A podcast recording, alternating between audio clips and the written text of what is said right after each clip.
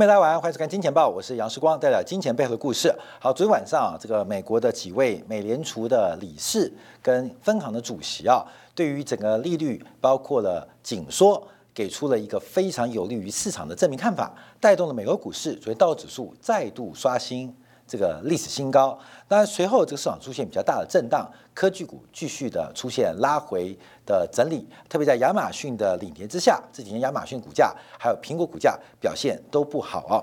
那我们就要观察，因为在前天呢，这个美联呃财美联储前主席啊，就现任财政部长耶伦啊，才在一天十二小时内出现了反复的一个讲法，特别耶伦本来讲为了防止经济过热。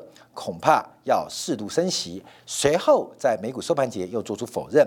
到了昨天晚上，从美国美联储的副主席带头，带领几位，尤其是鸽派宽松的支持者，发表了相关对于这个利率的言论，使得美国股市出现比较大的一个刺激啊。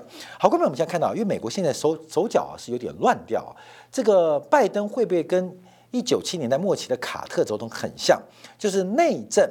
很复杂，外部也很复杂，因为当时啊，凯卡特啊被大家所诟病的，第一个是跟中国关系大幅的好转，那同时跟苏联关系持续恶化，那后来甚至引发了这个苏联进军阿富汗、扩大部署的一个呃地缘政治的风险。那卡特的任内，美国的通胀是出现失控的发展。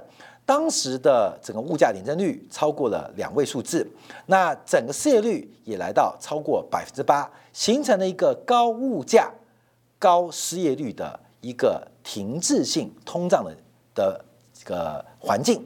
那当时卡特主要原因就是他的内政跟外交步伐非常乱，国内的这个呃生产力当时是日本在挑战啊，德国的这个出口在挑战。第一个有外部德日的竞争，在七零年代末期，那再加上石油危机，所以使得油价、原物料等等价格出现了一个快速的走高。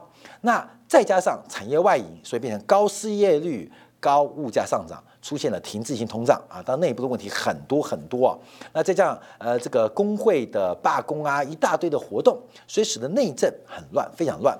那同时外部啊。到底要如何面对苏联的步步紧逼，也出现很很荒谬、很多步段步调很乱的一些做法。所以其实也看到，到底美国现在最重要是什么？重要是什么我们可以看到，从叶伦的说法跟美联储各位主席的一个说明，我们稍后要做介绍，就看出来啊，目前美国到底优先顺序要怎么安排？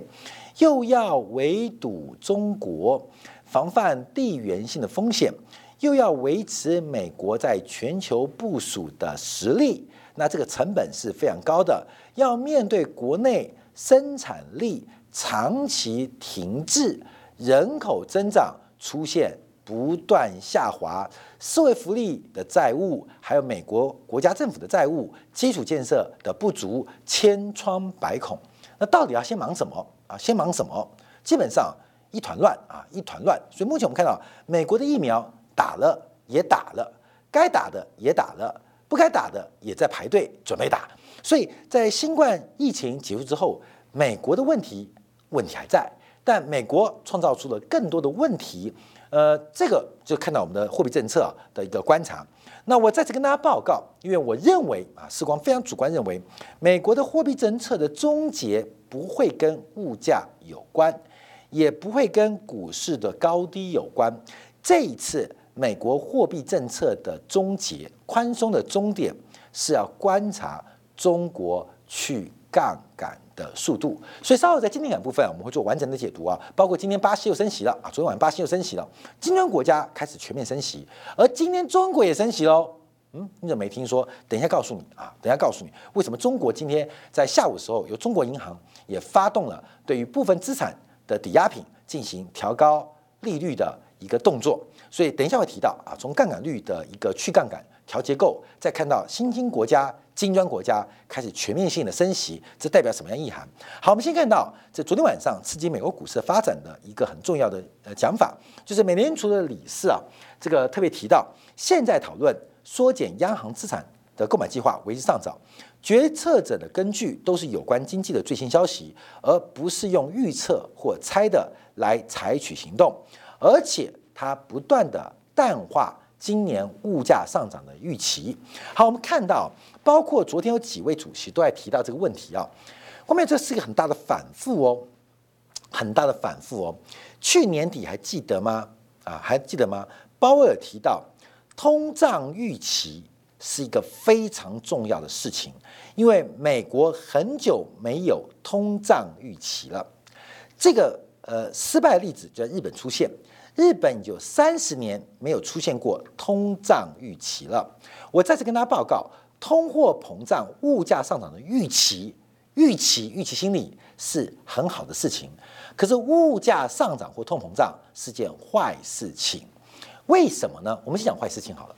因为物价上涨，假如没有生产力的提高啊，今天老板给你加薪啊，加薪百分之三，可是便当涨五，这百分之五，那基本上这种物价上涨是没有实质购买力的提高，基本上物价上涨是没有用的。很多物价上涨没有用的，就通膨把我们的钱储蓄给洗掉啦，而且我们的工资、我们的收入赶不上物价，所以通货膨胀对于经济来讲，有时候或大多时候不是好事。可是为什么通货膨胀的预期啊是好事呢？嗯，一个是通货膨胀，一个是通货膨胀的预期，差别在哪边？因为一旦有物价上涨的预期心理，那对于消费者来讲，他就会消费。你去想象哦，假如我预估这个百货公司的周年庆明天就结束，或是下礼拜结束，我会不会利用周年庆的时间去抢便宜？那这什么意思？就是物价上涨预期。你知道一个百货公司它现在有个折扣，而这个折扣会在明天、后天或下周结束，你会趁这个机会赶快买买买，哎，就跟双十一一样嘛，剁手。为什么？因为你知道双十一是一个捡便宜的时刻，到了十一月十二号之后，价格就会恢复原价，甚至变贵。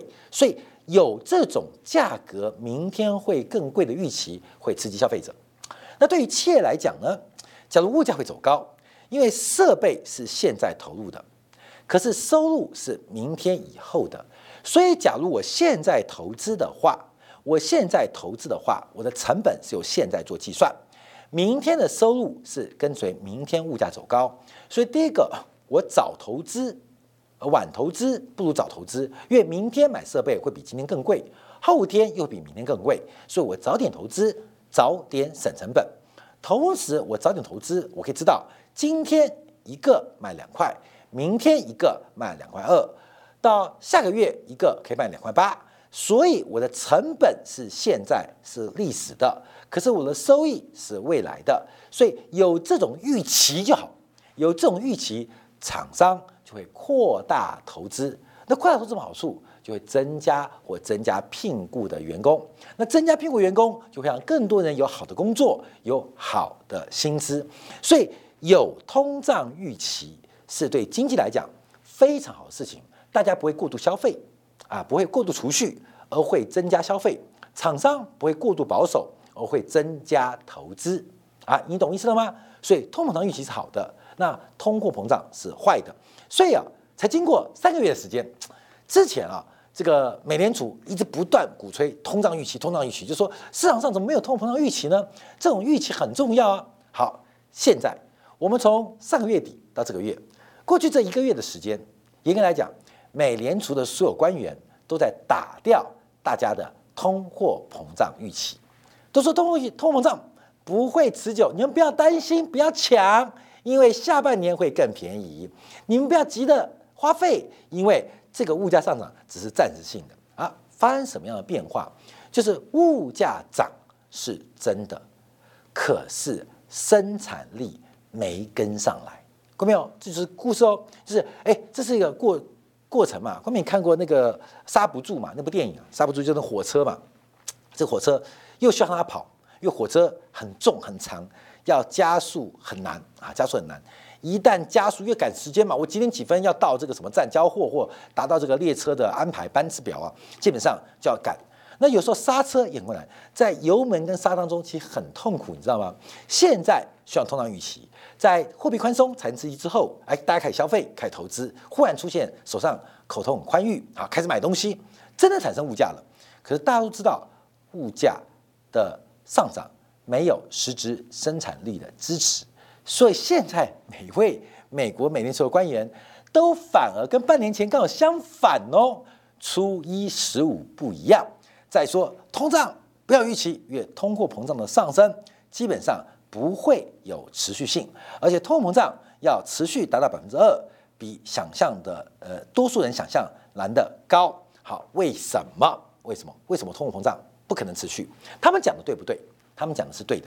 他们反映出另外一个现实，就是很多通货膨胀，我们在精彩部分分析过，通货膨胀有几种啊？不管是需求拉动的，还是供给推升的，还是这个呃这个成本提供的，那其中又有分成细项目做观察啊。其实最良性的通膨胀是随着生产力的提高，进一步的让所得提高，而所得提高刺激了需求，而需求化成消费，变成了反过来来喂养厂商跟供给端的利润，它是个良性循环，它是良性循环。可大家都知道，这次物价走高主要是财政的补贴，而这个财政补贴。应该没有可持续性，所以没有生产力的提高，就不会有真的工资的上涨；没有真的工资上涨，就不会有额外的需求；没有额外需求，它就不会有消费来喂养额外的供给。所以啊，他们讲的话是真话。现在有通胀，可是要赶快打对预期，因为假如大家啊，因为通胀预期瞎买乱买，跟剁手党一样，结果呢？产生市场上不可持续的需求，不可持续的一个市场价格，会传达出一个不可持续的市场机制的讯号，这是一个市场失灵的现象。好，等一下我们会做个说明啊。所以，我们看昨天啊，呃，这个包括了芝加哥分行的主席、克里芬兰分克里夫兰的分行主席、波士顿分行的主席都出来讲话。那最特别的这几位都是过去来讲对于物价膨胀。难以容忍的几位鹰派的里监事，甚至叫地方主席，在昨天晚上，他们基本上一一致转割啊，认为说这个物价不可持续啊，不可持续。好，下面我们看一下滞胀，滞胀。从我们前天讲到的这个呃，美国的制造业的采购经理指数啊，那先看服务业，因为美国啊，这个服务业占大头嘛。美国服务业四月份服务业的 PMI 采购经理指数来到六十二点七，比预期来的低。啊，六四点一来的低，也低于三月份六三点一。好，后面再讲，四月份的中值是六十二点七，比三月份的六三点七出现下滑，而且低于预期。从美国的制造业采购经理指数到美国的服务业采购经理指数，在四月份的中值都出现不如预期，甚至在服务业当中还低过三月份。美国从上游端观察，是不是紧急到头了？是不是紧急到头了？到底发生什么事情？到底发生什么变化？从 ISM 的供应管理协会看到什么样的现象跟发展，这是我们今天要观察的。好，我们先看到 ISM 的采制造呃服务业采购经理指数，第一个是整个放缓，从四十三点六十三点七到六十二点七。那在商业活动跟生产部门更是大幅掉了六点七个百分点，掉了六点七个百分点。大家都解读啊，就是基本上目前整个原物料这个供应链不顺，导致的现在原材料跟供给上不来。但我们看到新订单也出现了四个百分点的下滑，四个百分点下滑。那目前关注的主要是呃库存啊，呃未完成订单啊，跟价格继续在走高。也就是目前看到从美国制造业、服务业来看的话，都是供应链出了问题。而这个供应链出的问题何时能解决？解决之后会怎样？叫做关注啊，这会怎样啊？因为第一个就看到很明显，目前是受到这个因素影响。那我们再看到这个跟制造业一样，跟制造业一样，美国 ISM 的供应管理协会公布的呃制造业采购经理指数跟服务业采购经理指数一样，就是目前看到是价格走高，可是产出走低。价格走高，产出走低。什么叫做滞胀？停滞性的物价膨胀，就是价格走高。可是经济成长跟产出走低，我们可以做一个观察，就是什么意思啊？